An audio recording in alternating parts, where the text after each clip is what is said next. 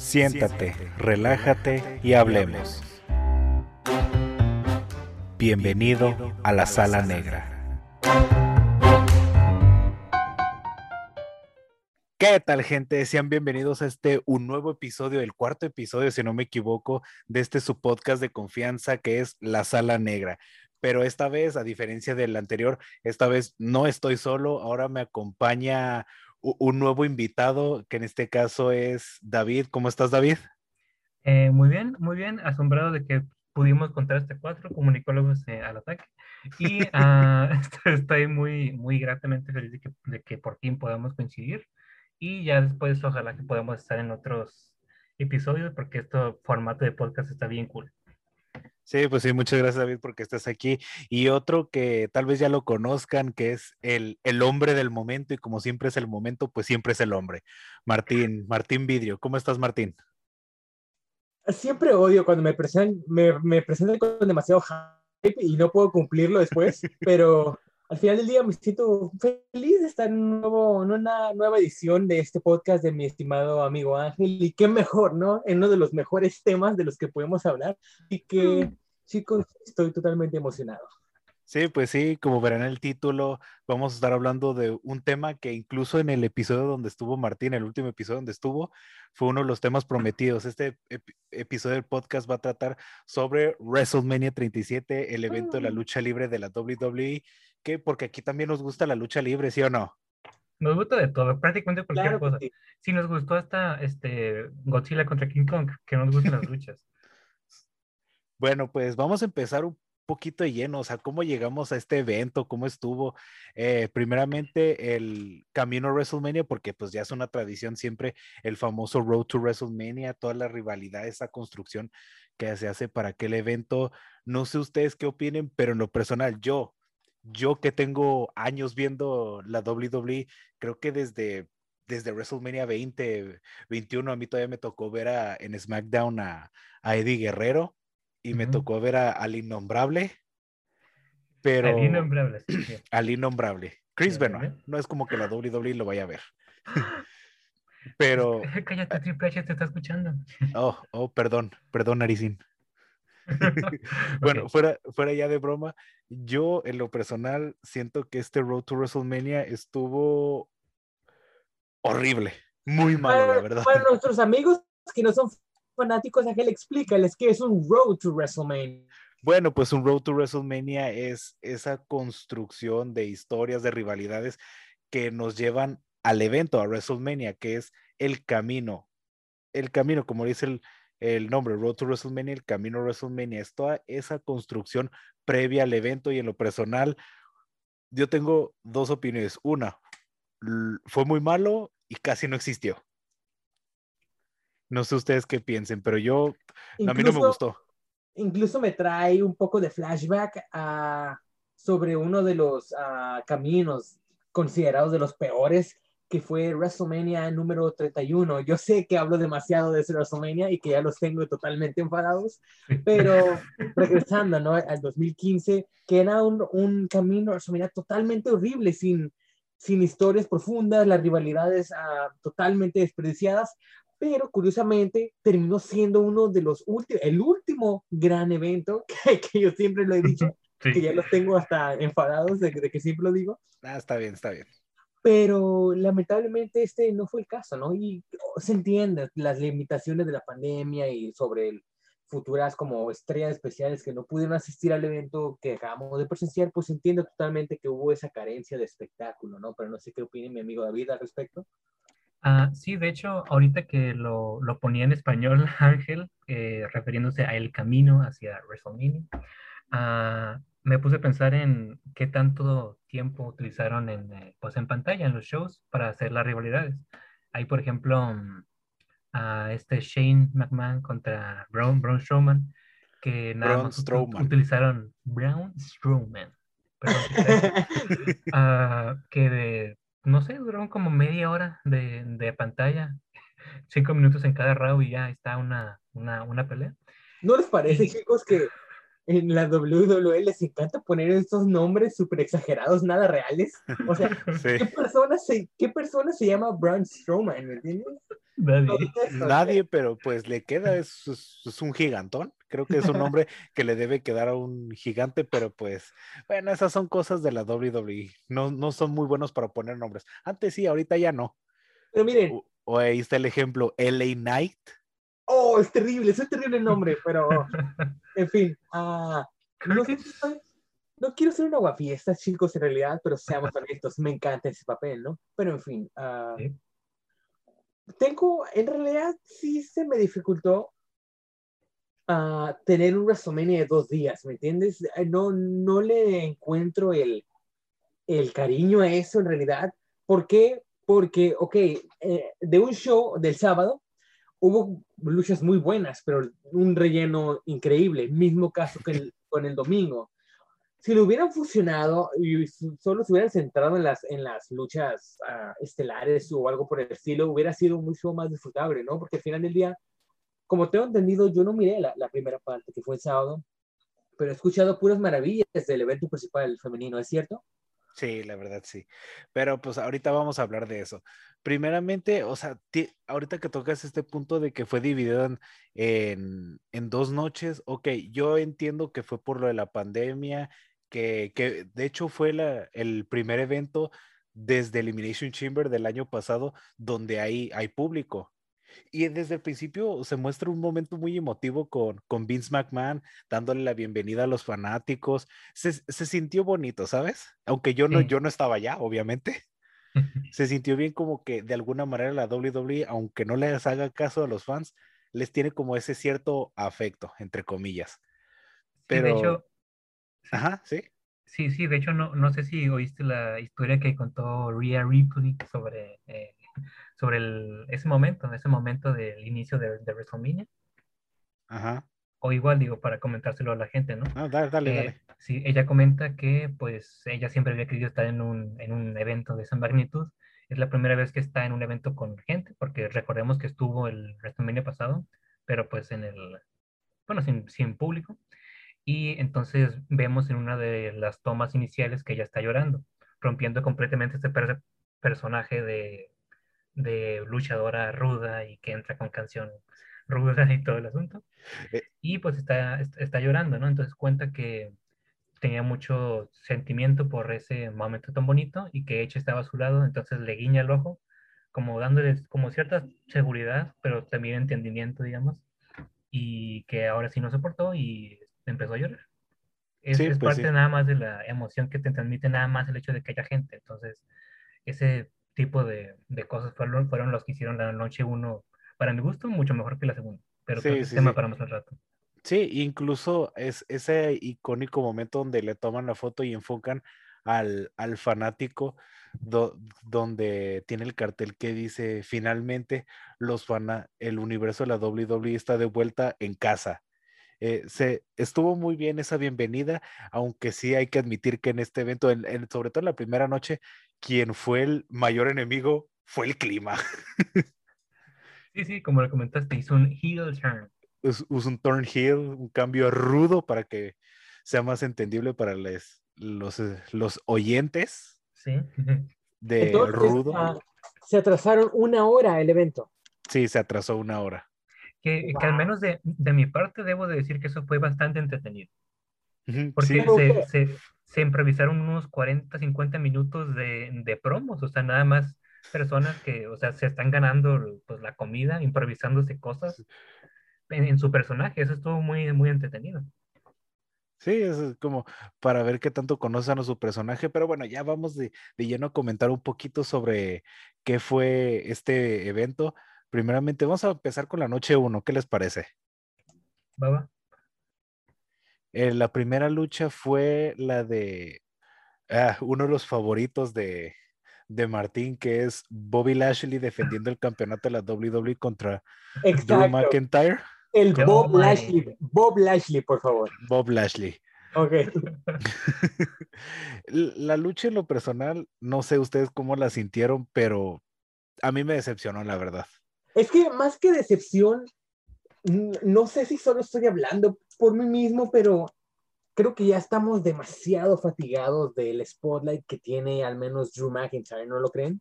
Porque miren, yo sé que corrió con mala suerte de que todo su, su reinado como campeón el año pasado, en el WrestleMania pasado, que fue en un almacén, que fue terrible. Todo ese año, pues... Y con el abanico arriba. Todo, todo ese año básicamente fue, pues fue desperdiciado, ¿no? Porque nunca pudimos ver la aceptación de los fans y incluso, no, no lo sé, pero la gente tampoco estaba tan metida ya cuando estaba en vivo el público, la gente no estaba como tan metida en, en la lucha y en la psicología tanto de Bobby Lashley como de Drew McIntyre, pero en fin, no lo sé, simplemente quizá uh, el lugar incorrecto a la hora incorrecta para Drew McIntyre, pero no sé qué piensan ustedes. El WrestleMania Sam's Club Edition. Totalmente. y vaya referencia que la detesto, pero en fin. Sí, de hecho, eh, escuchándolos en los, en los programas anteriores me pongo a pensar, la gente que no entiende nuestro, nuestro propio lore ha de estar como que, ¿de qué se ríen esos tipos? Sí, lo entiendo, lo entiendo. Pero, pero está bien que, que, que empiecen a entender todo este asunto. Ok, eh, Drew McIntyre contra Bob Lashley. Eh, es que Gracias. siento que des- desde, desde el principio de la, de la lucha ya venías con el, eh, como con el hype de que ah, a lo mejor ahorita cae un trueno o algo, o algo así. Hay gente en el estadio. Eh, es como una experiencia no nueva, pero que no habías visto desde hace mucho tiempo. Entonces, siento, Sí. siento que la lucha lució más que nada por eso. A, Sí, a partir y- de la y fue- segunda. Y fue la primera, ¿no? Sí, sí, sí, sí. Fue exacto. la, primer- Entonces, fue la primera vez que en un WrestleMania el clima les se puso en contra de, de la WWE, aunque Pero- bueno, también mucho tiempo lo hicieron en recintos cerrados. Pero ya, no, ya, ya se puso muy, muy de moda, ¿no? El, el abrir con una pelea, una lucha de campeonato mundial y se me hace, o sea, regresando a los tiempos de un WrestleMania 20, un WrestleMania 20 21 o 22, que los últimos, las últimas dos luchas eran por los dos últimos campeonatos máximos, no sé si lo recuerdan. Sí, sí, y, y- y en este caso tiene razón. Sabes, como empezar de lleno con el título más importante es como que, ¿en serio? No, ¿really? Porque literalmente es como darle un desprestigio, pero bueno, Sí. al final de cuentas ya se hizo, ¿qué se podemos hacer? Pero ya fuera, comentando un poquito la lucha, como les digo, me pareció un poco decepcionante y digo, por, de que dijeras, es Drew McIntyre contra el Miz, bueno, lo entiendo, el Miz no es la, no es la octava maravilla del mundo, pero Bobby Lashley y Bob Lashley, perdón, Bob Lashley. y Drew McIntyre pueden dar una buena lucha si los vi. Si tú, Martín, que también eres, fuiste fanático de, de TNA o Impact, Claro, claro. su lucha en Slammiversary del 2016, si no me equivoco, fue muy buena. Hay que ser, hay que ser honestos, fue muy buena. Y aquí como que no, no, no hicieron clic. No es Aparte- mala la lucha, la verdad, no es mala la lucha, pero sí deja mucho que desear teniendo en cuenta los dos que tienes. Es que a- aparte de eso, ah, no, no tuvieron interacción, ¿no? Semanas antes del evento, o sea, fue una rivalidad que, o sea, de la nada salió, ¿me entiendes? Ajá. ¿Dónde Es- quedaron? Incluso, vaya, qué, qué, lo- qué loco, ¿no? Como que el contraste totalmente, cuando pasan los años, un WrestleMania número 28, obviamente estamos hablando de uno de los eh, eventos principales más gigantescos, ¿no? En la historia del evento, que es a The Rock contra John Cena, claramente, ¿no? In- incluso la rivalidad de CM Punk y Chris Jericho estuvo muy buena. Sí, la, pelea no, pero la, la rivalidad sí. Ajá, De lo sí, que la lucha no, pero le- Eran rivalidades que se iniciaban desde enero de ese año, o sea, cuatro meses antes del evento, ¿me entiendes? Donde Eh, eh, podemos disfrutar y explotar cada, cada ah, escena dentro de, de- del ring, etcétera, y para que se- sea más disfrutable la historia contada ya adentro del cuadrilátero, ¿no? Sí, sí, sí. Pero como, como lo comentábamos, es- este WrestleMania prácticamente todo fue hecho a la carrera, improvisado, muy pocas luchas Incluso, realmente estuvieron esa construcción previa. y no sé si estoy siendo demasiado pesimista, chicos, pero incluso esperaba más del escenario, ¿me entiendes? Se me hizo muy simple. O sea, bueno, era la verdad, ahí no nos podemos poner exigentes porque con todo lo que los golpeó en la pandemia, pues no nos Claro, podemos, en ese claro. aspecto no nos podemos poner exigentes, ¿sabes? Claro, entiendo, lo entiendo. Simplemente fue un barco arriba de unas pantallas gigantes, ¿no? Bueno, pues es- era temática de piratas, algo tenía que ver. Que bueno, digo, donde sí no tuvieron vergüenza fue en el escenario de WrestleMania 35, ¿no? En 2019. Ah, Sí, ah, no, sí, fue- fue literalmente fue terrible. una pantallota gigante y ya. Claro, claro. No, pero eh, de hecho, el- sobre lo que comentan de este, de este escenario, ah, no me gustó para nada los, los efectos estos en 3D que ponen de que un pirata enorme es del tamaño del estadio. Claro, claro. Oye, y sirvió mucho para los memes, ¿eh? Sí, de hecho, pues el de lo holandés volador, el del barco este verde. Ah, sí. Pero pues digo, esos de cierta forma los, los puedo entender, ¿no? Sí. Pero poner una pantalla enorme en la parte de arriba del estadio para que se mire que no, para que no se miren más bien los espacios que hay entre la gente, se me hace que se mira muy, muy mal. Claro, entiendo, entiendo. Sí, bueno, es que también en- en- no podían llenar completamente el estadio, era una capacidad, si no me equivoco, el 30%. Algo Es que incluso de, de haber, de haber sido así, hu- hubiera preferido un WrestleMania en una arena de tamaño normal, tapada, ¿me entiendes? Es como, recuerdan, no sé, un WrestleMania 20 en el Madison Square Garden, ¿lo recuerdan? Sí. Eso hubiera sido fantástico, pero pues no lo sé, chicos. Bueno, es que no, no, pues ya no, ya no pueden evitarse la ostentación, ¿sabes? Pero, pero pues bueno, ya, eh, ya hicimos como esta media conclusión sobre la lucha de, de Drew y, y Lashley, que la verdad, pues, igual la rivalidad parece que no va a terminar.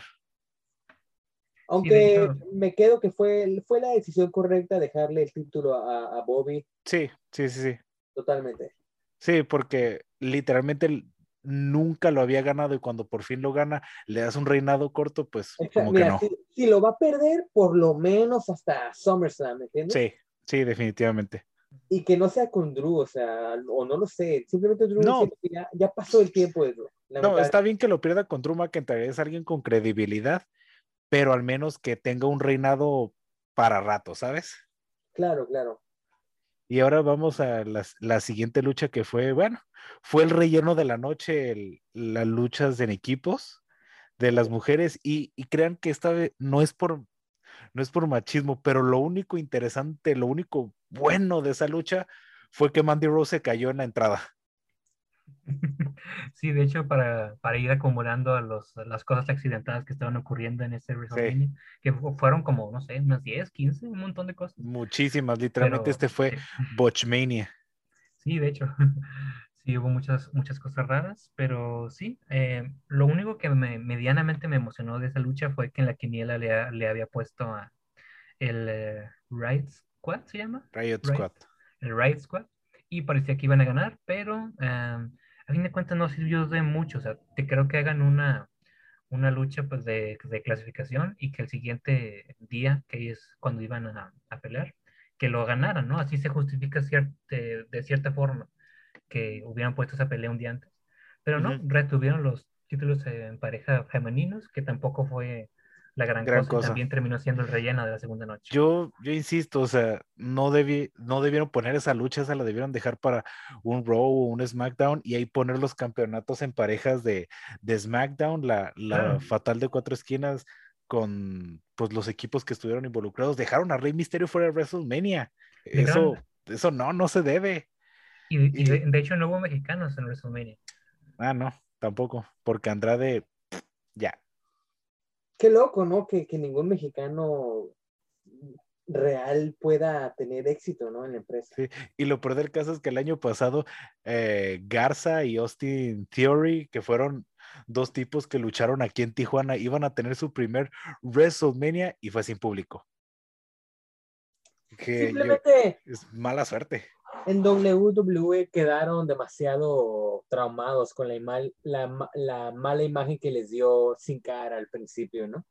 Sí, sí, sí, sí, definitivamente. Y desde ese momento, pues ya no le tuvieron confianza, ¿no? Al, al- al mexicano, pero pues, ah, no lo sé, quizá llegue alguna superestrella. Bueno, con, con el hijo del fantasma, que hoy es conocido como Santo Escobar, que es un terrible nombre. Ah, Suena muy de colombiano, la verdad. Exacto, muy, Exacto. muy colombiano, muy colombiano. y me imagino que el papel es como de un, de un cártel, ¿no? O algo así, de, nar- de narcotráfico. o algo Pues, así. Algo así, es como un tipo Parece, matón. Parece, Ándale. sí. Y, y- y me parece muy bueno en realidad, ¿eh? Sí, pero ahorita está en NXT, cuando suba va a valer.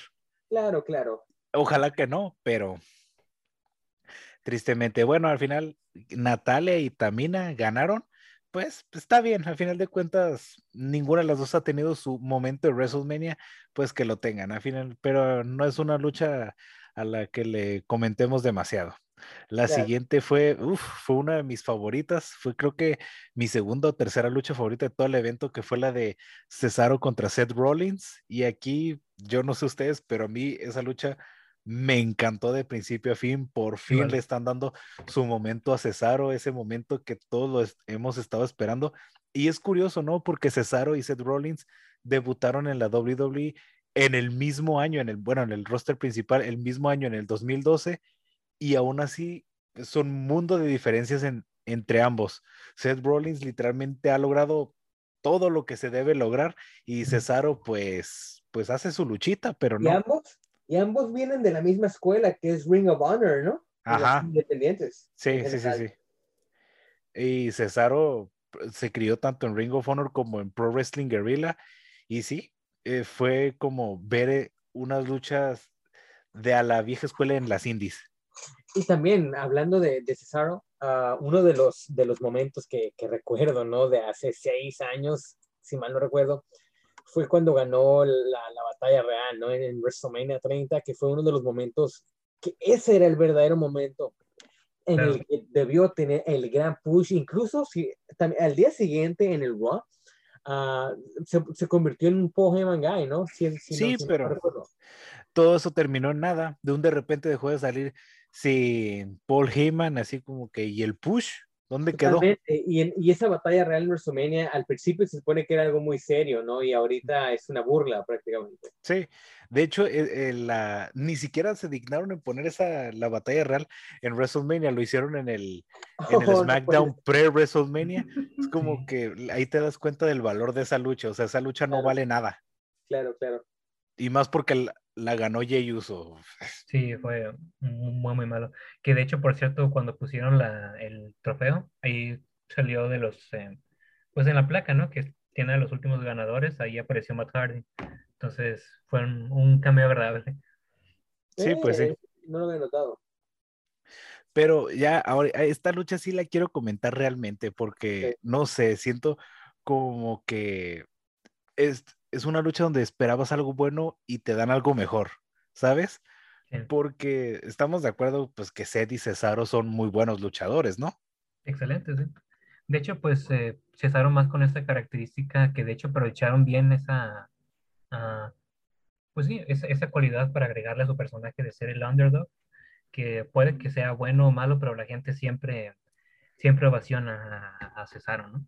Sí. De, hecho, de hecho, te lo comentaba fuera de, de micrófonos, que um, pues de hecho es, es, uno de los argumentos más originales quizás de esta que utilizaron para contar una historia en este WrestleMania. Quizás no lo uh -huh. explotaron del todo, pero el hecho de, de, de, decir que venimos de un lugar parecido y que iniciamos más o menos igual, pero tú, yo he hecho todo y tú no has hecho nada, es como tirarle de cierta forma a los escritores, que me sí. agrada, y pues a fin de cuentas terminaron callándole la boca a todas las personas que, que pues no creían en él, digamos.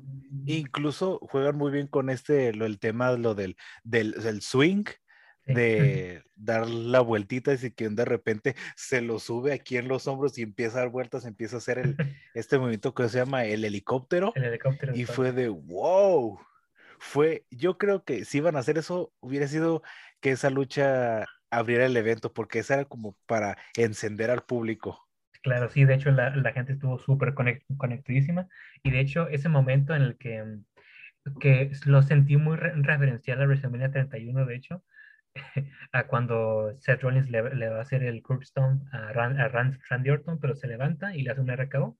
Sí. Y pasó igual. Le, le iba a hacer el, curb, el curbstone, se levanta, pero le hace un, no sé cómo se llama, antebrazo nada más. Sí, pero el, que el es antebrazo. icónico pero que es icónico de, de, Cesaro, y a partir de ahí ya le hizo lo del swing sí. y ya gana.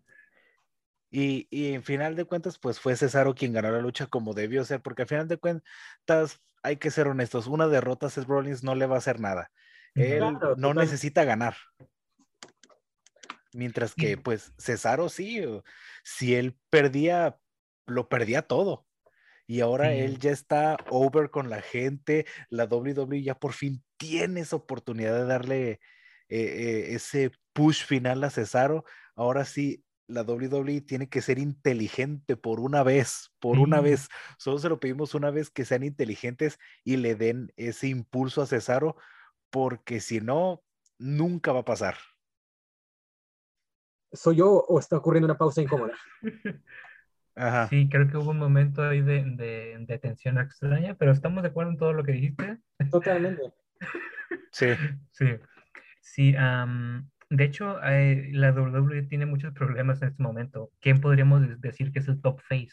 Digamos Drew McIntyre, que acaba de perder de, de una manera no humillante, pero sí categórica. sí, sí, ¿Quién, sí. quién, quién podría ser el, el- el top face de la compañía? Tenemos Pues a dos miren. campeones máximos heel. Ah, sería muy ridículo, bastante, bastante ridículo pensar que el top face actual, digo, no puede ser Edge, ¿o sí? No, Edge es como semi heel ahorita, ¿no? Ahorita Edge es como turning entre heel y, y face. Ahorita es, es Es como, que- como lo era el Undertaker. Claro, pero Edge siendo, siendo rudo técnico, la gente lo va a alabar, ¿me entiendes? Sí, Claro. sí, sí, sí. Y yo, bueno, Podríamos decir que Daniel Bryan, ¿no? Es el top face, no, aparte de, de McIntyre. no. Es que el, el, mi punto aquí es que quizás podríamos poner a Cesaro, podríamos elevarlo un poquito así. Es que, bueno, ese es el punto. Cesaro, pues sí, la lucha lo puso muy over, pero mm, te necesita demostrar por qué. Claro. Y creo que, como te digo, esta es la oportunidad perfecta para darle ese impulso. O sea, el tipo ya tiene 40 años Vaya, no se y es allá, es ahora. Eh, Si lo hicieron con Kofi Kingston, ¿por qué con Cesaro no? Exacto. Y bueno, ya Cesaro ganó, muy buena lucha. Excelente. Pues no sé ustedes qué piensen, pero me pareció excelente. Digo, para ser un WrestleMania donde la WWE ya no, ya no da producto tan bueno, o bueno, ya no da un producto tan destacable fuera de NXT, estuvo bastante bien. La siguiente lucha fue la de, ah, fue la de los campeonatos en pareja de Raw entre el nuevo día contra AJ Styles y Omos. Bueno, no sé, no sé qué piensen ustedes, pero de, de estar el año pasado AJ Styles enfrentándose al Undertaker, ser su último oponente en toda la carrera de, del Undertaker, Sí. a este año enfrentarse al, al nuevo día. Esa lucha me importa en una magnitud totalmente inexistente que en este momento iré a cargar mi iPod, señores. Entiendo. Y regreso en Em. unos, regreso en, en un minuto aproximadamente. Sí, creo que yo, yo, yo puedo comentar un poco sobre esa lucha. Ah, más que nada, yo la considero chistosa. O sea, no sé cuánto duró, aproximadamente, digamos, unos ocho minutos, quizá. Nueve. Y nueve minutos, ah, mira. Y lo he visto en Wikipedia. Ah, bueno, no importa. Aproximadamente unos cinco minutos es de impedir que AJ Styles haga el tag. Y cuando lo, lo hace, hay unos ángulos de cámara que están bastante chistosos, algunos movimientos que están bastante chistosos. O sea, el chiste no era hacer ver a, a Omos como ese tipo que le gana a todo el mundo, estilo Brock Lesnar. Era nada más hacer ver que le podía ganar fácilmente a, a dos, a dos luchadores que no tienen tanta credibilidad como Xavier Woods y, y Kofi Kingston.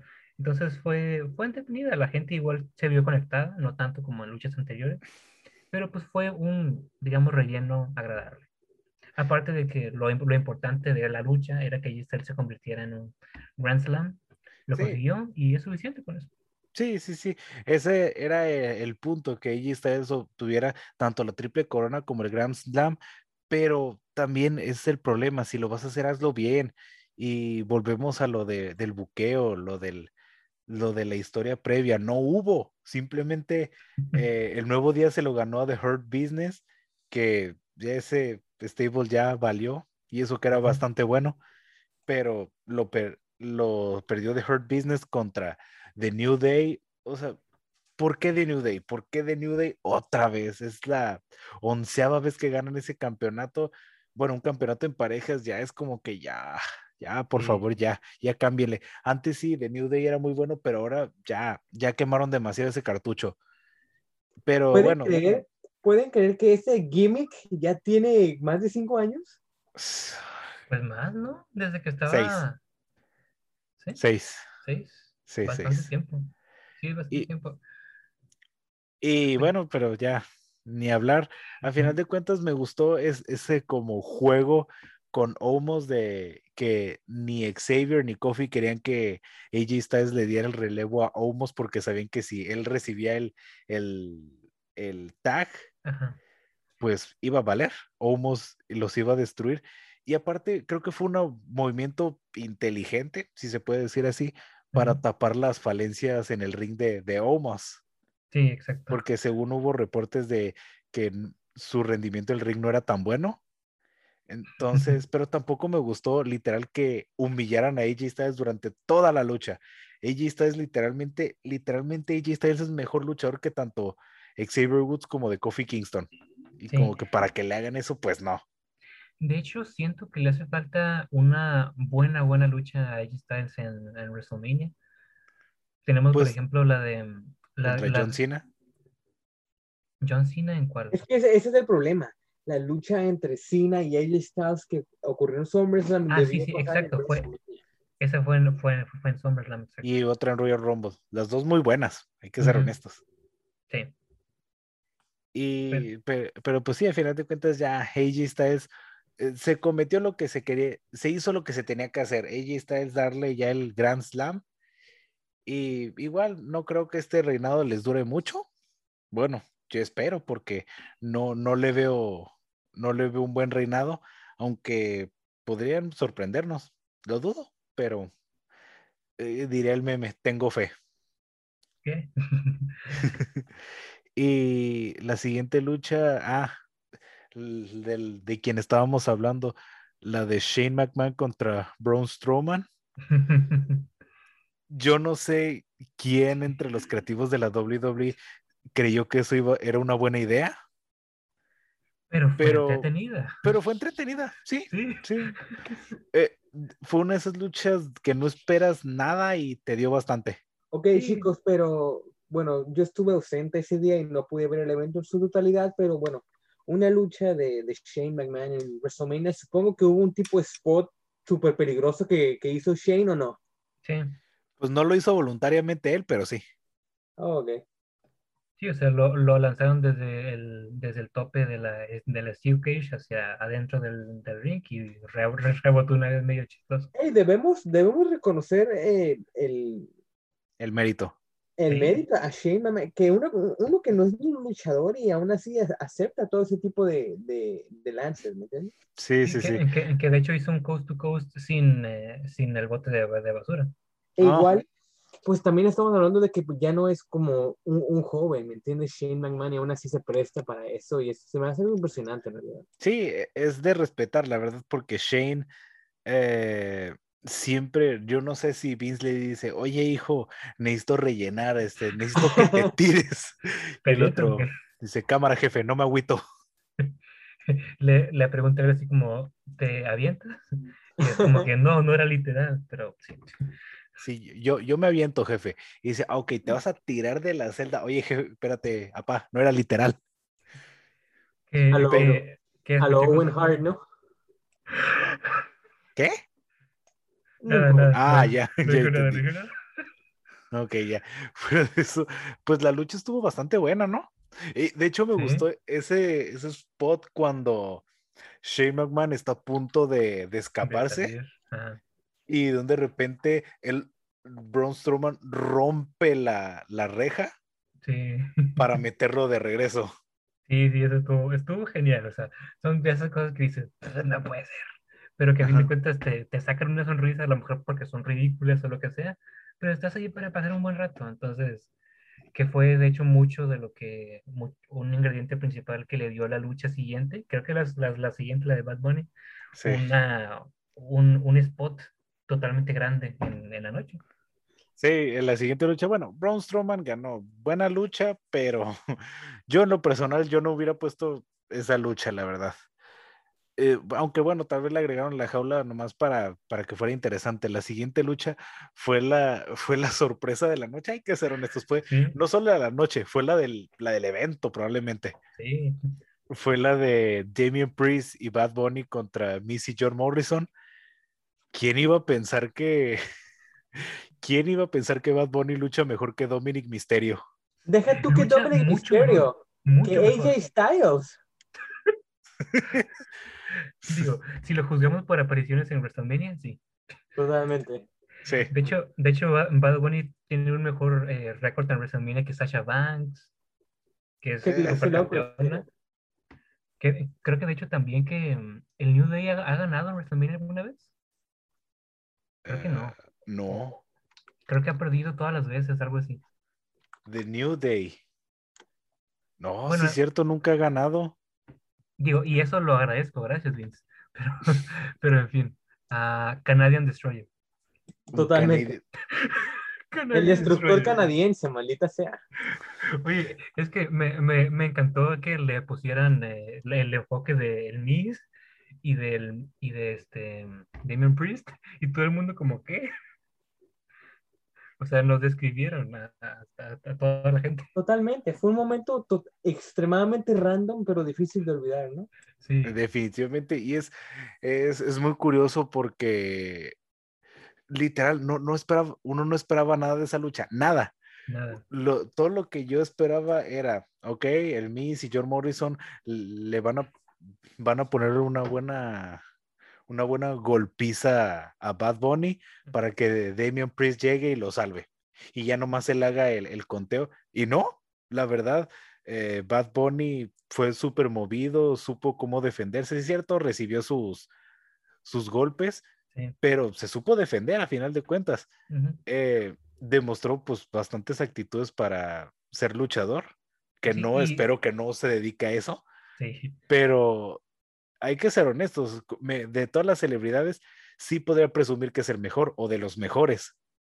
Sí, no me gustó para nada cuando eh, trajeron a, a Mayweather Ah, contra, contra el Big Show fue, pues fue, fue humillante, siento que para pues el, el deporte espectáculo de la, de la lucha libre, Y- pero pues fue dinero, ¿no? Literalmente su sobrenombre es dinero, entonces, es Floyd Money Correcto. Mayweather. sí, Y, y no sé, siento como que esa vez cuando fue Floyd, Floyd Mayweather fue ese choque de rivalidades entre los fanáticos de la lucha libre y los fanáticos del boxeo, porque siempre ha habido como esa riña entre ambos fanáticos y al darle la victoria a Floyd Mayweather es como decir que el boxeo es mejor deporte que la lucha libre.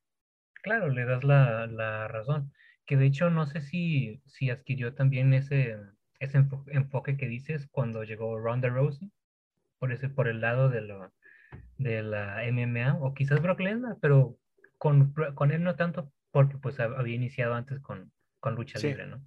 Bueno, con Ronda Rousey no tanto, porque tuvo a Kurt Angle eh, junto con ella. Acuérdate que fue una lucha dos contra sí. dos.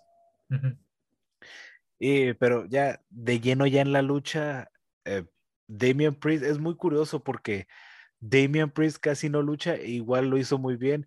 El Miz y John Morrison, yo la verdad ahí los admiro porque para prestarse a eso y que hayan hecho ver bien a, a Bad Bunny, de hecho siento como que fue una de las luchas con, con buena construcción, si se puede decir así, desde el Royal Rumble.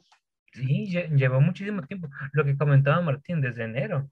Sí, fue Sí. enero, ¿verdad? Sí, sí, sí, es, es muy Sí. curioso porque fue una de las, bueno, una de las pocas que tuvo una historia previa.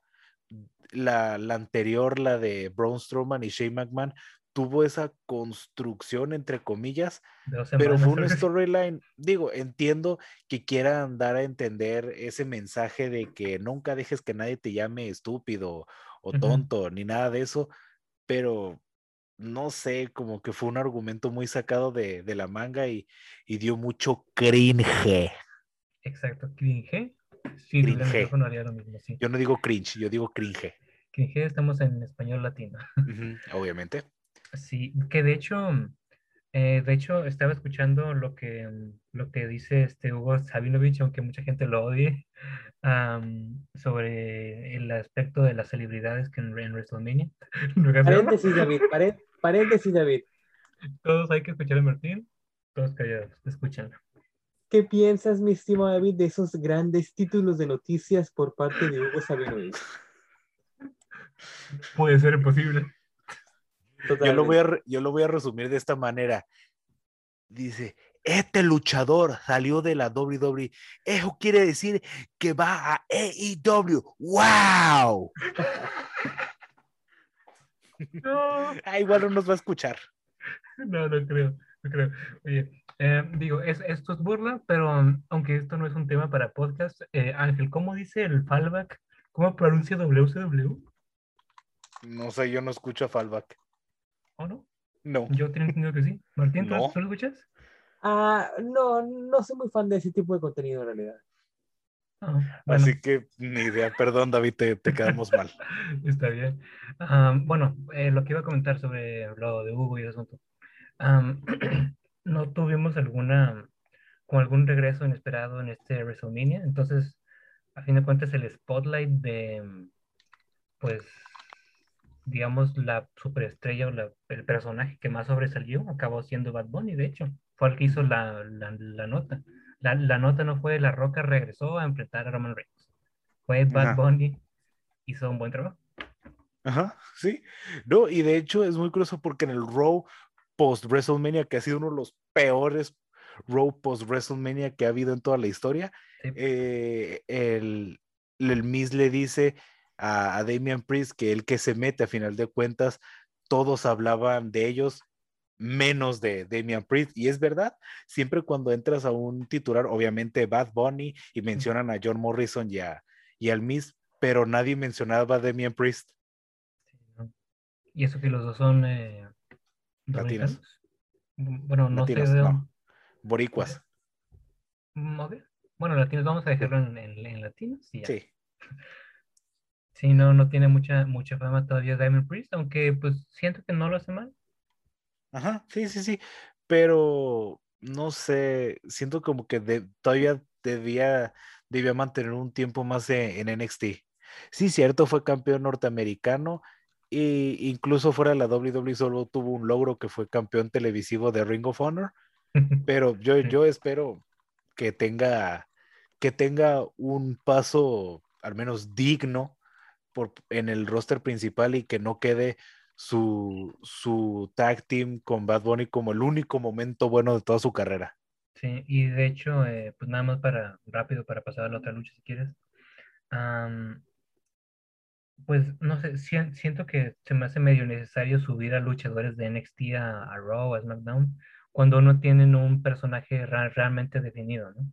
Sí, En realidad, sí, sí, ahorita después de esta pelea, eh, Damian Priest ya, ya es uno más nomás, que puede que pelee bien, pero no tiene nada de personaje, entonces ¿para qué él sube? No ocupas otro. Pues ahorita tiene el personaje es de el arquero de la infamia, pero te preguntas, ¿Pero qué? ¿qué es eso? sí, o sí, sea, pues ¿qué sí. hace? Sí, bueno, bueno, fuera de su entrada donde hace como el tipo lanzamiento del arque de, de la flecha al- a la pantalla y aparece su nombre, pero fuera de eso. ¿qué es el arquero de la infamia? Exacto, ¿por qué?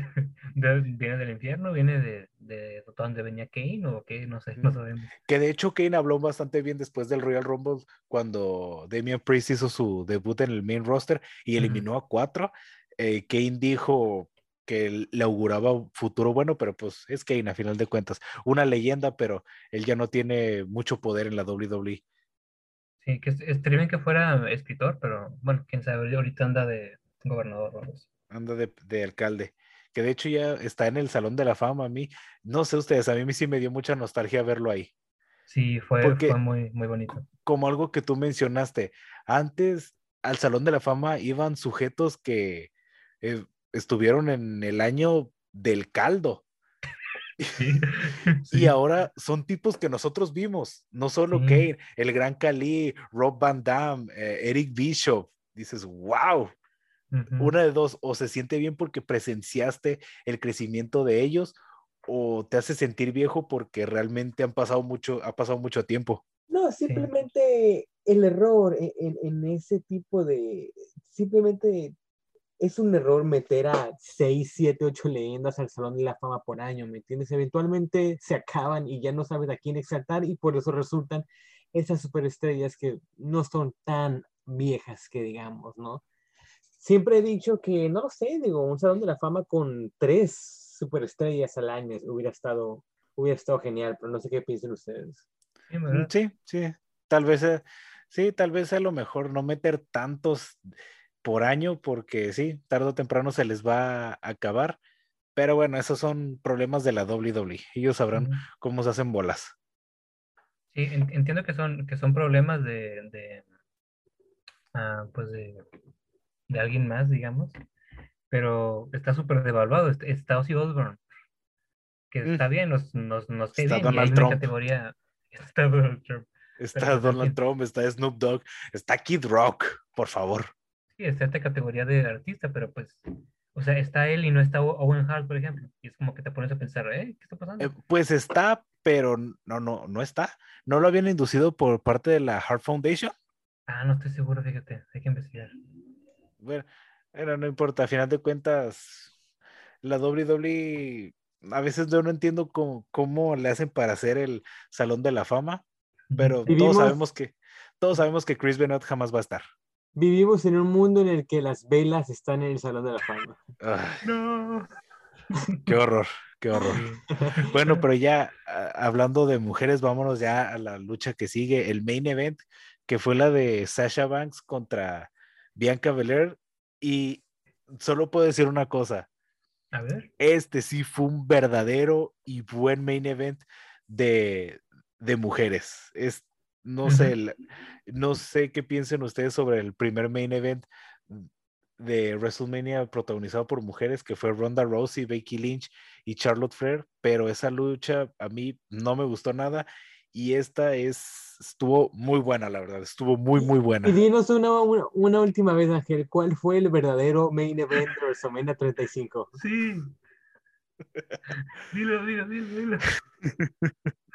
fue Bobby Lashley contra Finn Balor por el campeonato intercontinental. Totalmente. Ya nos quedaron el siguiente. bueno, pero ya fuera de broma, me pareció a mí una buena lucha y, y de hecho lo comenté contigo, David, fuera de, de, micrófonos, que estuvo bastante buena y sobre todo ese, ese momento cuando agarra su coleta a Bianca Belair y le da un latigazo a, a, a Sasha, Banks, que hasta suena. Que de, de hecho, sí, no, no sé qué tan verídico fue ese sonido porque se oyó muy fuerte, al menos en, en, mi tele. Lo sentí como que se lo agregaron como en la postproducción o lo que sea. Pero si fue real, qué feo. Sí, sí vimos que, que Sasha Banks acabó con una como cicatriz, ¿no? Algo, algo sí, una marca. No sé si, si fue de eso, pero el sonido sonó como el del látigo exactamente de Indiana Jones, entonces no sé qué tan, tan real. Exacto. pero es muy curioso porque antes de la, de la lucha, Bianca quería mantener ese porte serio contra, contra Sasha, pero se le notaba la felicidad, se notaba que quería llorar. Incluso Sasha también. Las dos al mirarse querían encararse, estar serias, pero se les notaba la alegría y que querían llorar. Y, lo, entiendo. ¿Sí?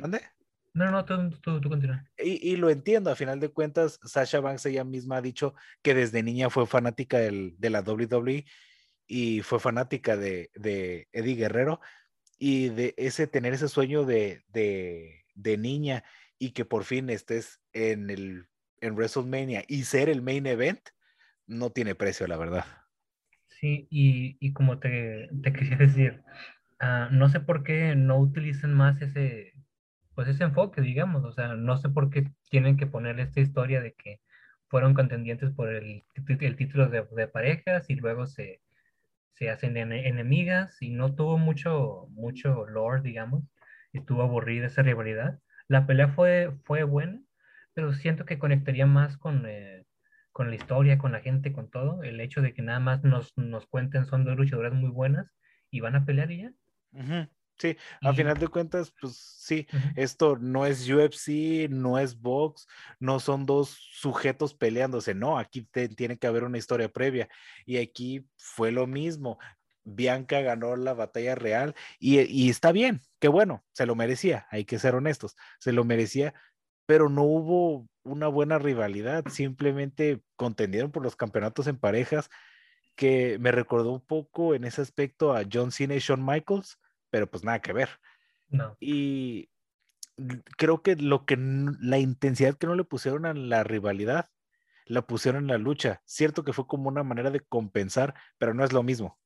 Si hubiera sido bueno que hubiera una buena historia previa para darnos ese, ese combatazo que nos dieron y hubiera sido una de las mejores rivalidades en los últimos años de, de WrestleMania.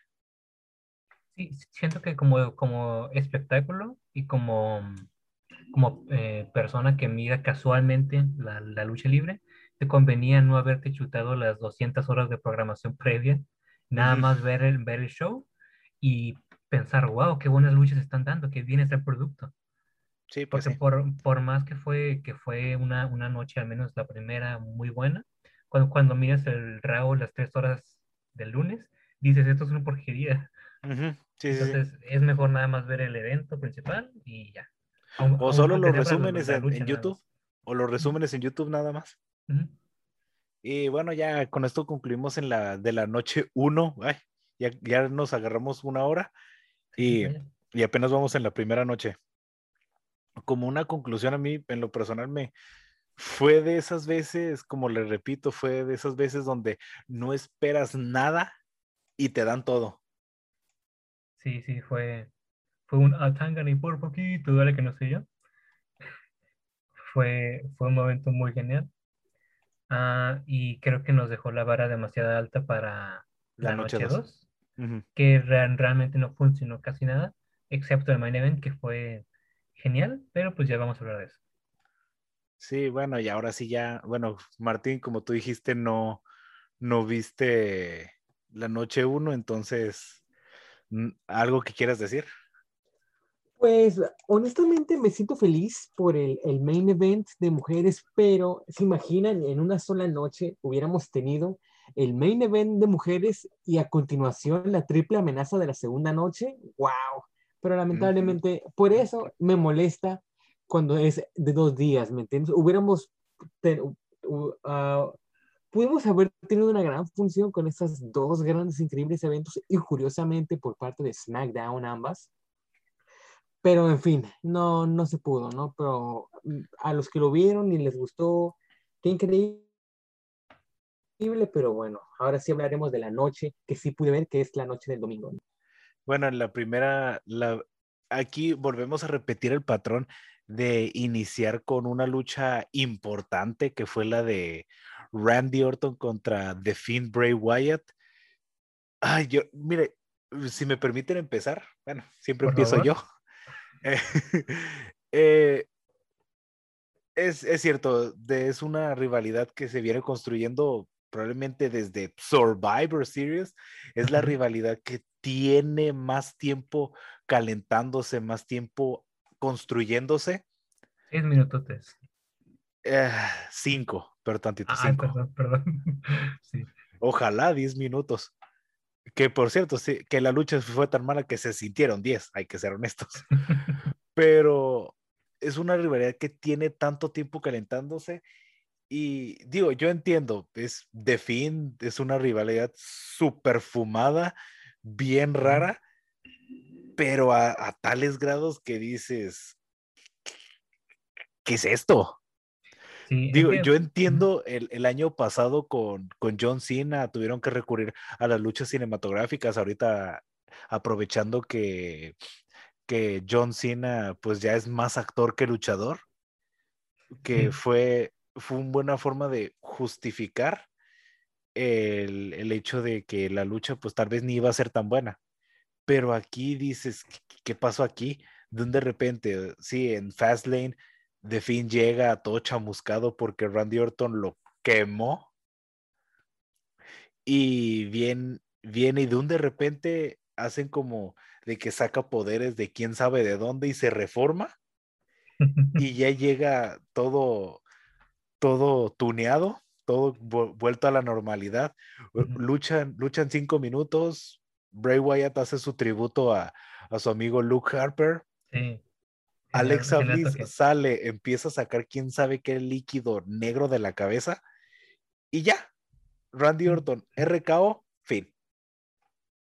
Sí, no, y, de hecho, siento que la, la, verdadera, la verdadera capacidad sobrehumana que tiene The Fint es a sobrevivir como cuatro asesinatos creativos que le han hecho sigue teniendo cierta credibilidad.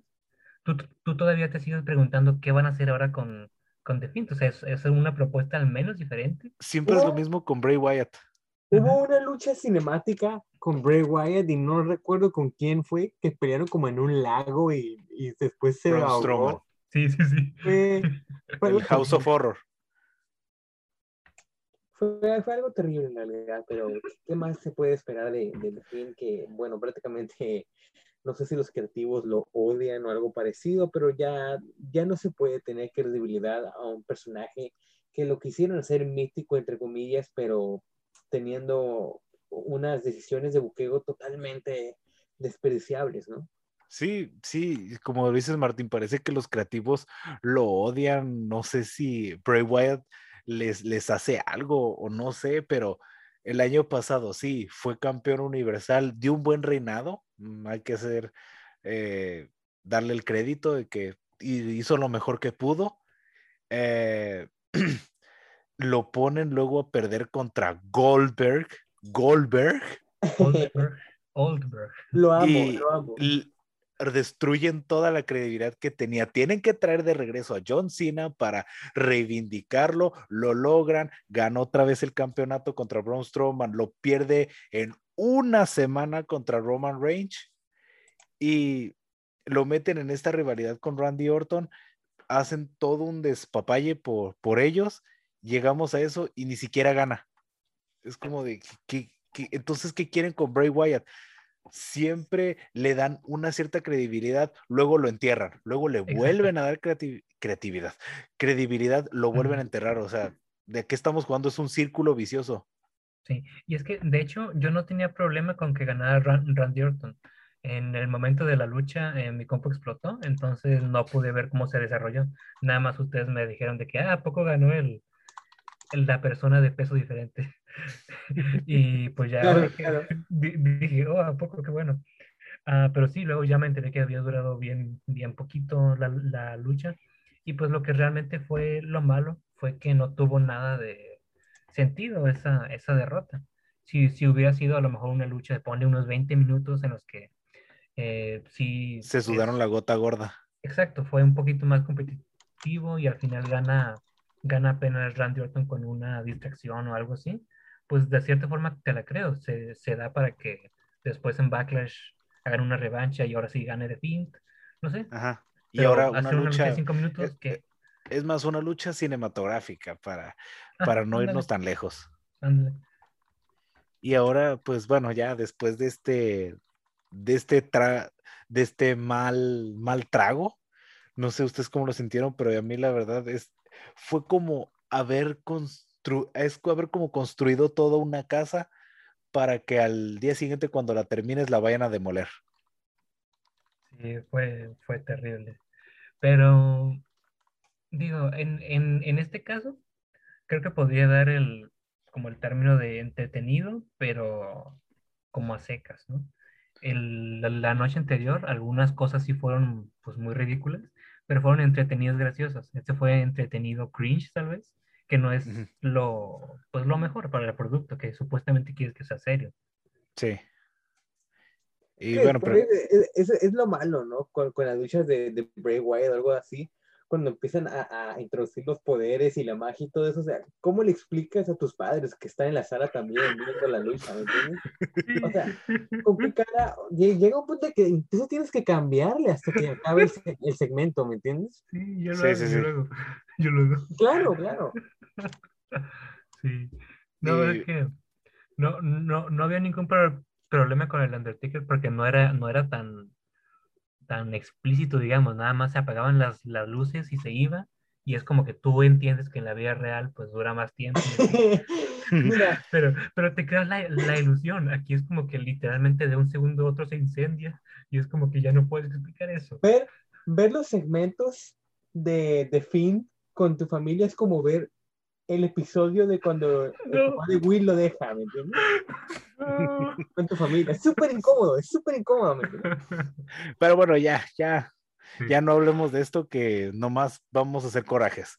Ok. Eh, ok, mala lucha, bye. En teoría y conclusión fue una mierda. Siguiente, por favor. Eh, la siguiente, ah, eso también vamos a omitirlo porque fue la de los campeonatos en parejas femeninos. femeninos. Ganó Naya Jax y Shayna Baszler. No, no hay nada que decir aquí. No, no mucho realmente. Eh, luego siguió la de Kevin Owens contra Sami Zayn. Vieras que esta duró muy poquito, 10 minutos, si no me equivoco, pero me gustó. Sí, es que desde el minuto 2 empezaron a darse con todo y a hacerse especiales. Estuvo especiales, hace mucho no decía eso, finishers. Pero sí, estuvo muy, muy entretenida. No necesitamos saber tanta información nueva porque pues se, se vienen dando luchas de Kevin Owens o Kevin como se llame en otras empresas, eh, contra el genérico desde hace muchísimo tiempo. Entonces fui, fue, fue, fue agradable, fue la, la versión de la, de la noche 2 de la pelea de la, noche 1 de Rollins contra César. Y no decepcionó para nada. Sí, pero es que es muy curioso porque también fue una, una rivalidad que se sacó así de la manga. Es como si dijeron, oigan, ¿y Kevin Owens y Sami Zayn contra quién van a luchar? No, pues es que no tienen lucha. Ah, pues júntenlos a ellos. Y sí, eh, trae como esos recuerdos, nos trajo esos recuerdos a Martín y a mí cuando eran Kevin Steen y, el genérico. Totalmente. Pero obviamente no iban a poner una lucha calidad de Ring of Honor, pero creo que a nivel WWE, pues está bastante bien.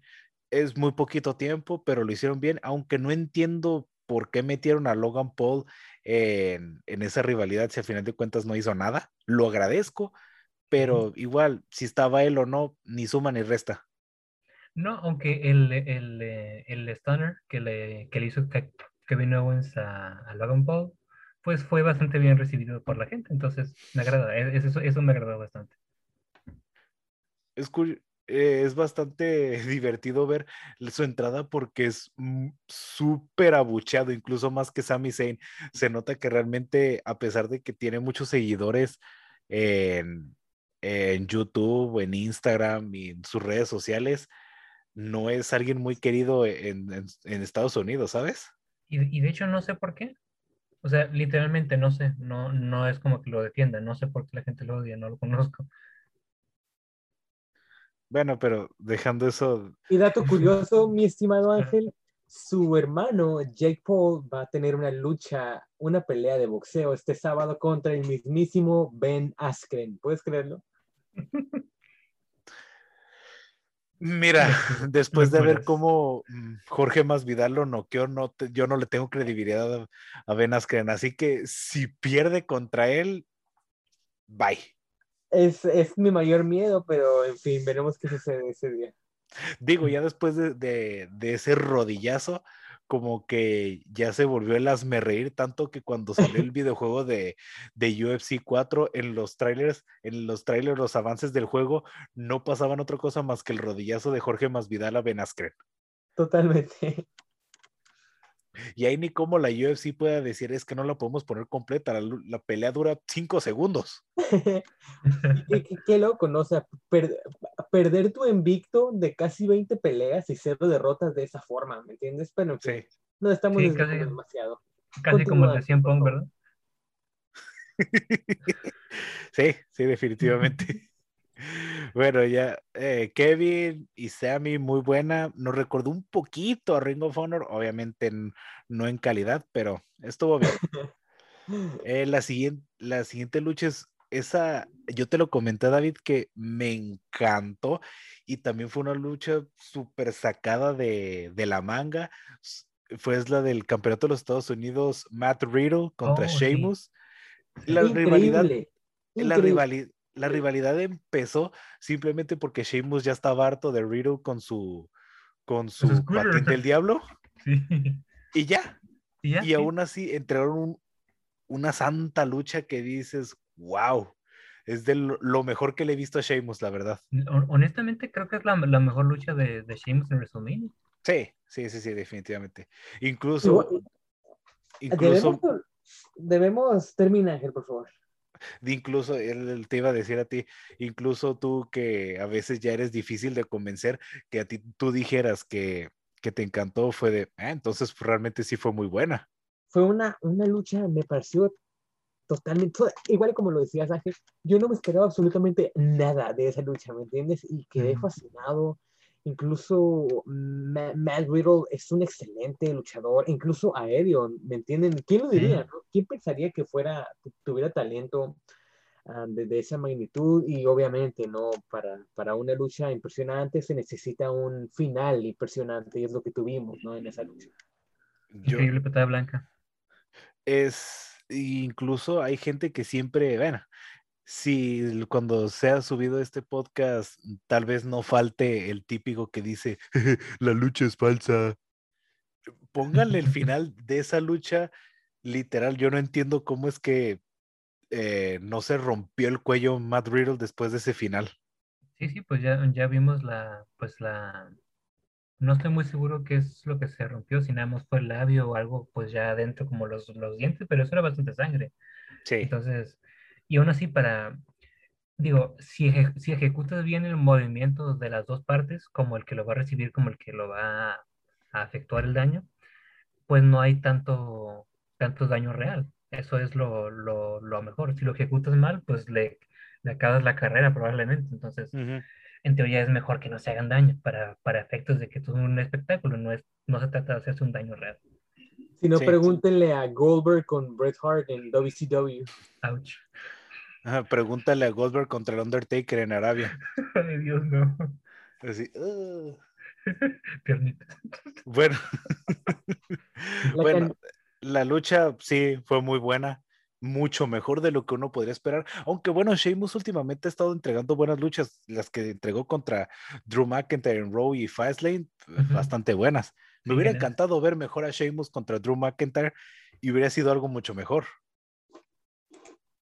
Probablemente, ya, ya ves lo que, lo que decíamos, Ángel, por ahí de, en enero, por ahí febrero, cuando estábamos viendo contra quién podría enfrentarse Drew McIntyre eh, por el, con el título en juego. Y pues pensábamos en Sheamus y decíamos, no, Sheamus es más como para un, ¿qué te gusta? Un uh, Vengeance, un Hell, in a Cell, algo así, algo más digamos. Hubiera sido mejor Sheamus en WrestleMania. Sí. Pero bueno, ya, ahora sí, ya vámonos con la siguiente lucha. Eh, fue, esta sí me, me causó cierto conflicto que fue la de Biggie contra Polo Cruz por el campeonato intercontinental e, en, una lucha, a ver cómo se llama, un Nigerian Drum Fight, una pelea de tambores nigerianos. Eso. O sea, fue un, un, un street fight, pero con nombre diferente. Sí, y de hecho, ¿sabes lo que me llama la atención? ¿Qué? Que, o sea, las luchas de, de, de Raw fueron las que tuvieron la peor historia. Ajá. Las de SmackDown fueron las que tuvieron la, la mejor historia, en, pues en general, digamos, ¿no?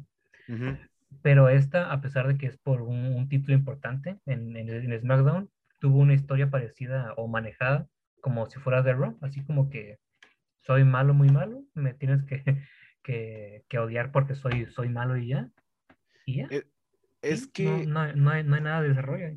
El problema con esta rivalidad es que lucharon tantas veces, eh, fue, es como el quinto, la quinta lucha que, que tuvieron y es, y simplemente a Oporo Cruz le dieron la oportunidad porque sí.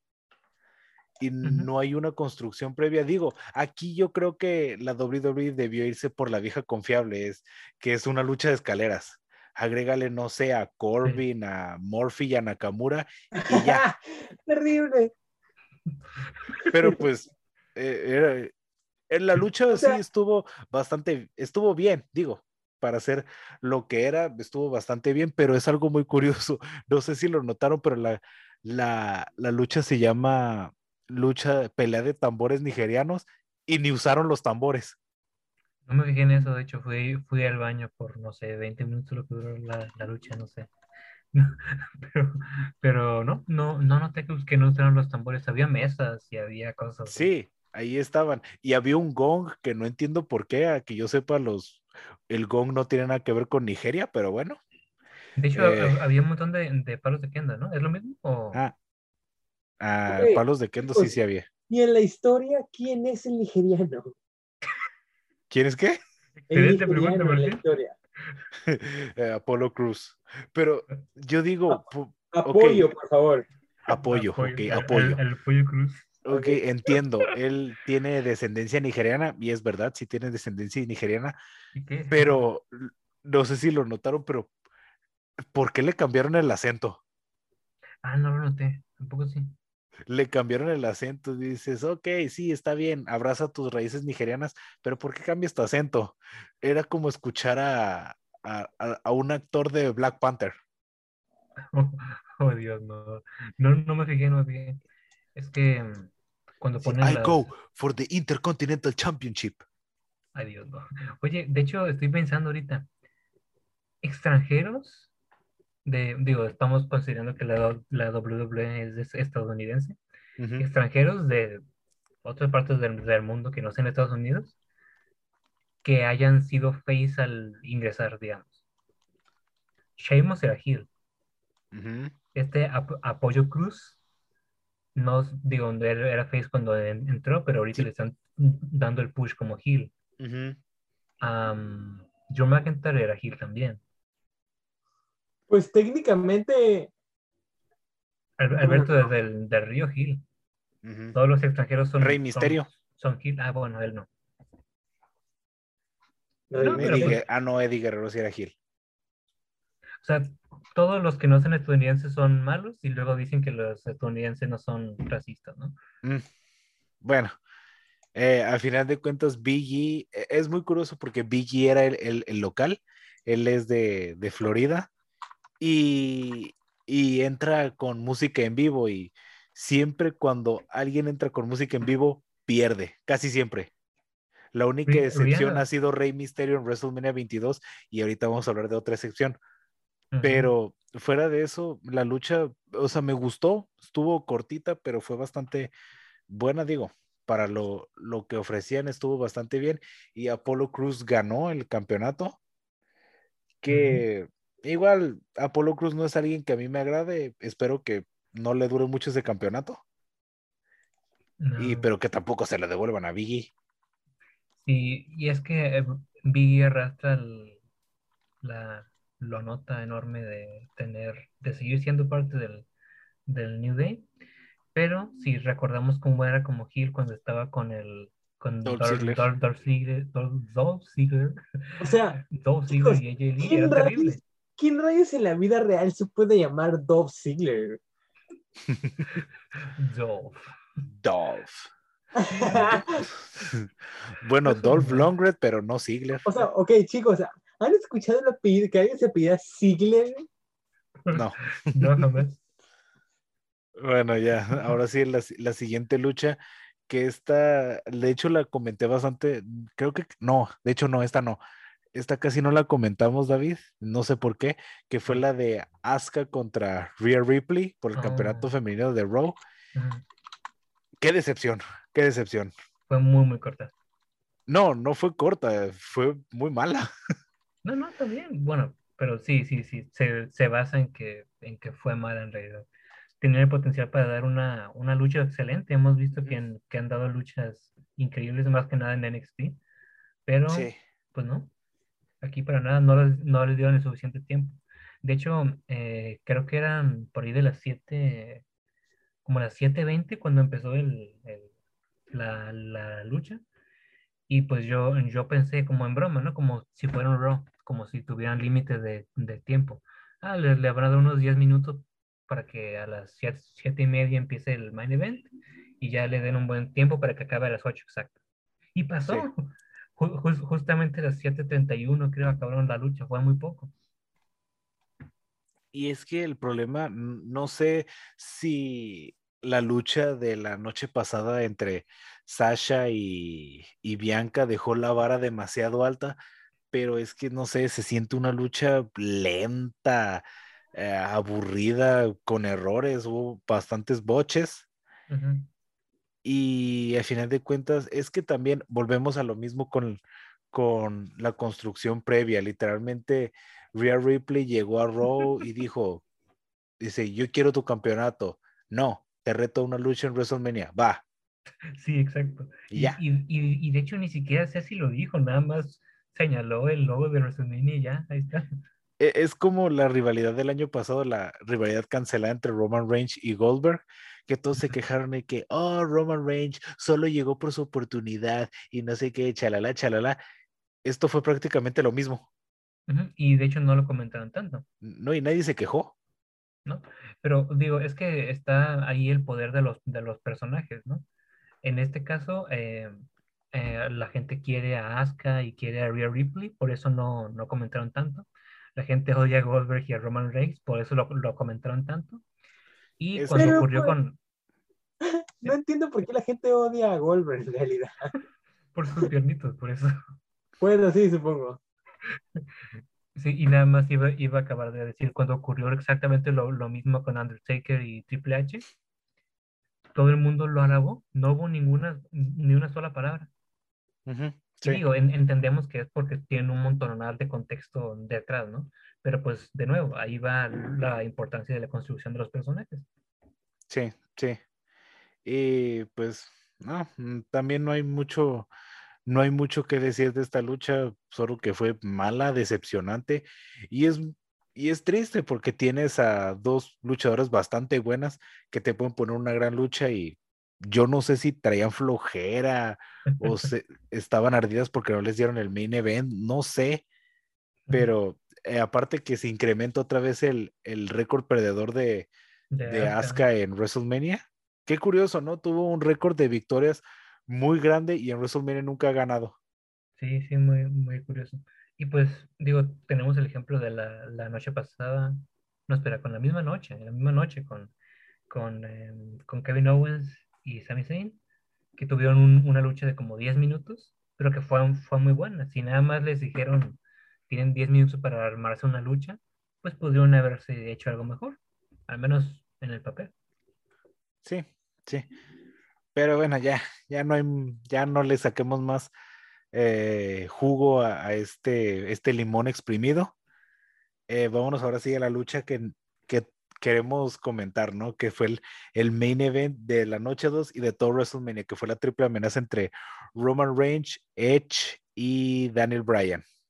Que primeramente, muy buenos memes los de Daniel Bryan. Metiéndose en todo. todo, todo, excelente. Pero la lucha, la lucha increíble. La vieja confiable, las, las triple amenazas creo que nunca fallan en un WrestleMania. Sí, sí, de hecho, pues incluso eh, lo, lo, habíamos comentado en el WrestleMania pasado, de luchas, luchas que no fueron cinematográficas, de las que más nos gustaron fue precisamente la de en parejas, que fue pues nada más un representante de cada equipo, pero fue una triple amenaza.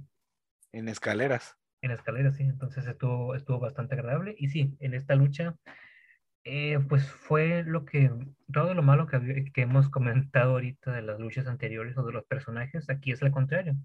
Tenemos una muy buena historia por parte de Daniel, Daniel Bryan de Edge, de Roman Reigns. Calidad luchística suficiente, digamos, a lo mejor aportado un poquito más por parte de, de Daniel Bryan. Tenemos incluso un poquito de drama real con los asuntos médicos que tienen los tres. Entonces, sí fue una, ah, sí.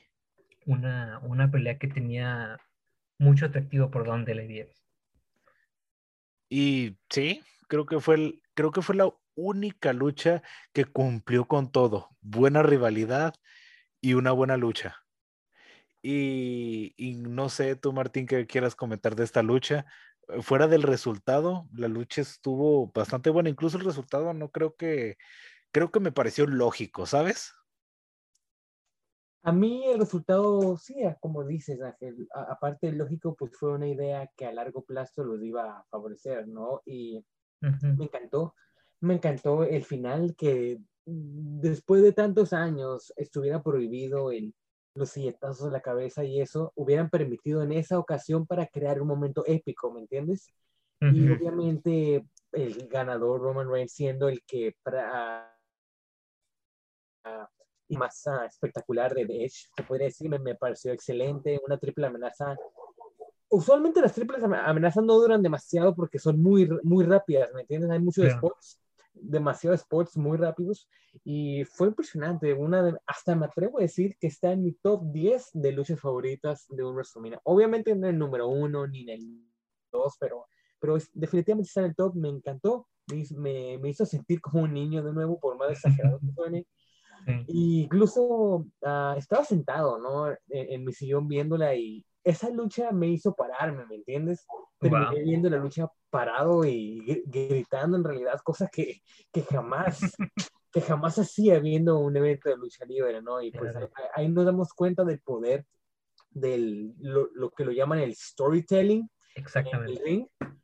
Y funcionó totalmente, ¿no? Fue una idea maravillosa, me encantó ese main event y pues bueno, una gran forma de cerrar uh, el evento, ¿no? Sí, fue, Fue, fue una, una, expresión bastante, bastante fiel de lo que ha caracterizado o caracterizó más bien a la WWE en, eh, en sus años más dorados. Un buen storytelling. Y, y ese es el resultado cuando es como decir, mira, esto puedes hacer cuando haces las cosas bien. Claro, claro, estuvo, estuvo genial. De hecho, hasta el momento improvisado en el que eh, Edge, para hacer esa llave de rendición, agarra la, la pata rota de la, de la silla y luego lo, utiliza para meterse en la boca a Roman Reigns y todo eso. Los gestos que hace Roman Reigns y luego llega Daniel Bryan a hacer el Yes Look. fue, fue un momento. Sí, fue muy bueno. Pero, ok, sí, gana Roman Reigns, retiene el campeonato. Todos apostábamos por Edge, que Edge iba recuperar ese campeonato mundial que jamás perdió y ahora se convirtió en el primero que con dos batallas reales nunca ganó un campeonato su lucha en, y su lucha en, WrestleMania. Pero fuera de eso, la lucha estuvo bastante buena. El problema, aquí el problema, y yo te lo dije, David, eh, cuando terminó el evento, que sí, eh, Daniel, Daniel Bryan, bueno más, eh, Roman Reigns queda fuerte, pero ahí hay un problema, queda, muy fuerte. Y entonces, ¿ahora qué? Ok, yo estoy a favor una lucha en solitario contra Edge, ya sin Daniel Bryan, pero es que ese es el problema. Roman Reigns queda muy fuerte. ¿Quién le va a ganar? sí, está, por ejemplo, Kid Lee, pero él está en, en Raw. ¿Lo pasarán a SmackDown solo para, para darle un rival creíble? Eh, estaría bien, de hecho. yo había pensado en Samoa Joe incluso, pero ya lo corrieron, ¿no? Entonces, este, pues ya, ya, ya ni modo. Chicos, chicos, cuando pasaron este video de los despidos, ah, no, no, tenía internet, pero en veces sí carga el video y escuché que fueron nueve o diez despidos. ¿Podrían decirme cuáles fueron los highlights de esos diez? Eh, pues puro relleno. Despidieron a, a Calisto, a Peyton Royce, Billy Kay, Bo Dallas, Mojo Rowley. Yo ni sabía que seguían contratados. Sí, yo eh, ¿Quién más? Eh, Mickey James. Ok. ¿Quién más? Samoa Joe. Pues, Samoa Joe, sí. Y otros tres que no me acuerdo. Está totalmente cantado que Samoa Joe estará en All Elite Wrestling, ¿no? Sí, o de vuelta en Impact, que estaría mejor. O en MLW. De hecho, MLW le queda mejor. Sí. Y, pero fuera de, de eso, creo que Roman Reigns sí queda muy fuerte, pero ¿quién, ahora quién le va a hacer frente? Kid Lee, Cesaro. Digo, Cesaro sería un buen elemento. Sí, eso estaría muy bien, pero no sé. Es que Cesaro sí trae un excelente momento, está muy over, como, como dicen en el, en el lenguaje logístico, pero incluso no sé si necesite como fortalecerse un poquito más. Estaría bien que, que, ganara el Money in the Bank. Exacto, o sea, si le, si le das ese, ese valor, aparte ese valor agregado, lo convierte ahora sí como en un, no top face, pero como en una especie de top underdog así como la, la, persona que tú sabes que en cualquier momento va a ser la cara de la, de la, de la industria y pues te encanta esa, esa idea. Pero sí, ya no, no tenemos idea, al menos a, a, la fecha de hoy, que no hemos visto el, el Raw, post digo, el SmackDown, post WrestleMania, no tenemos idea de, de qué, qué vaya a ser lo que sigue. Ojalá que en SmackDown hagan un muchísimo mejor trabajo que el Raw. Esperemos. Y bueno, ya creo que vamos terminando esto. Vamos a dar una, ya las últimas conclusiones para terminar esto, porque ya hicimos más de una hora. Eh, David, ¿tú algo último que quieras agregar? Como una conclusión de todo el evento. Ah, bueno, eh, hoy vi la noticia de que aparentemente el próximo WrestleMania va a ser de una noche nada más. Ah, y Ojalá. pues sí, me, me quedo con que quizás en el lado creativo, al menos en Raw, parece que están bastante mal. En el SmackDown, pues un poquito mejor. Y se reflejó un montón en las luchas que representaban a, a cada marca. Pero siento que, mm, al menos para este año luchístico, digamos, pensando que inicia en WrestleMania y, y acaba en el siguiente, siento que lo, lo mejor para la eh, salud mental, digamos, es no ver todos los Raw, todos los SmackDowns, nada más ver a lo mejor uno antes de cada evento importante, importante y pues para no saturarte mucho y poder dis- disfrutar mejor de los, eh, de los momentos buenos que hay dentro de un montón de cosas terribles que hacen. Nada más para mantenerte informado, los resúmenes que se suben a, a YouTube y ya.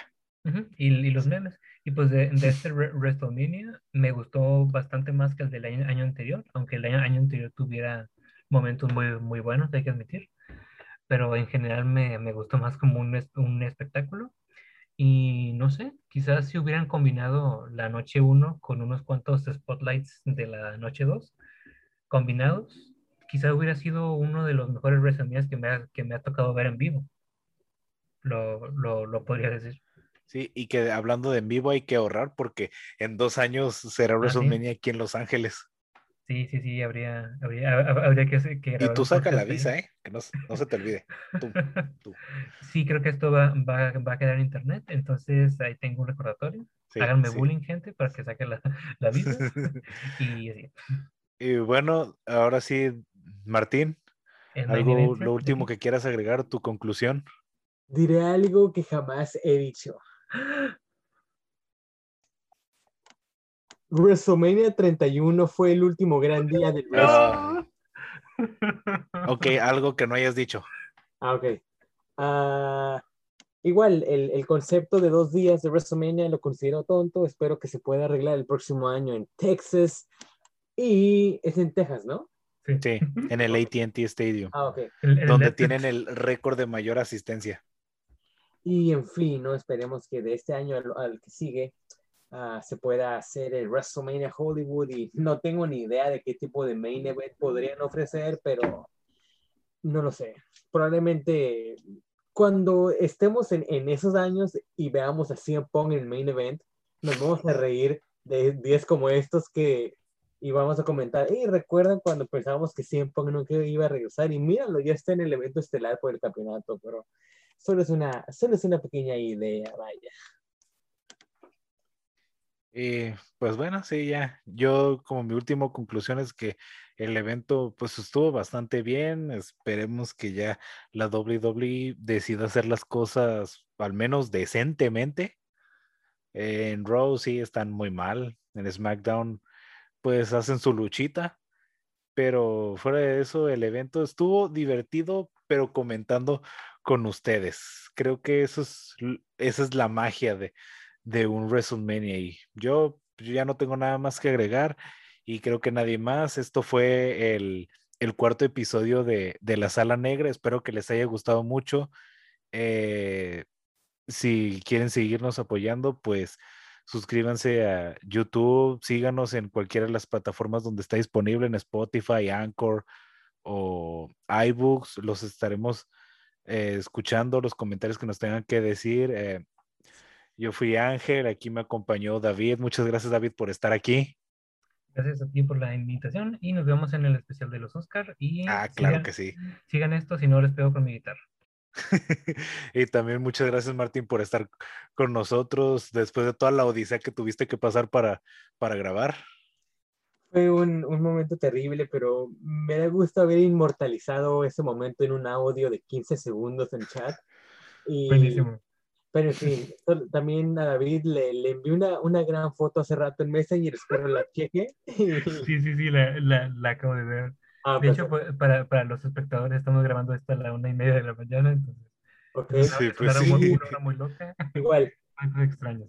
espero también volver a ser un invitado en próximos, en Pues, próximos claro. temas. Claro que sí. Obviamente el de los Óscares no, porque detesto ese tema, pero en fin, podría, podría aparecer esporádicamente, como no, pero en fin, espero que también puedan seguir apoyando este gran podcast, dejando opiniones, no, no sé la temática de eso, pero en fin, estaremos de vuelta eh, eventualmente.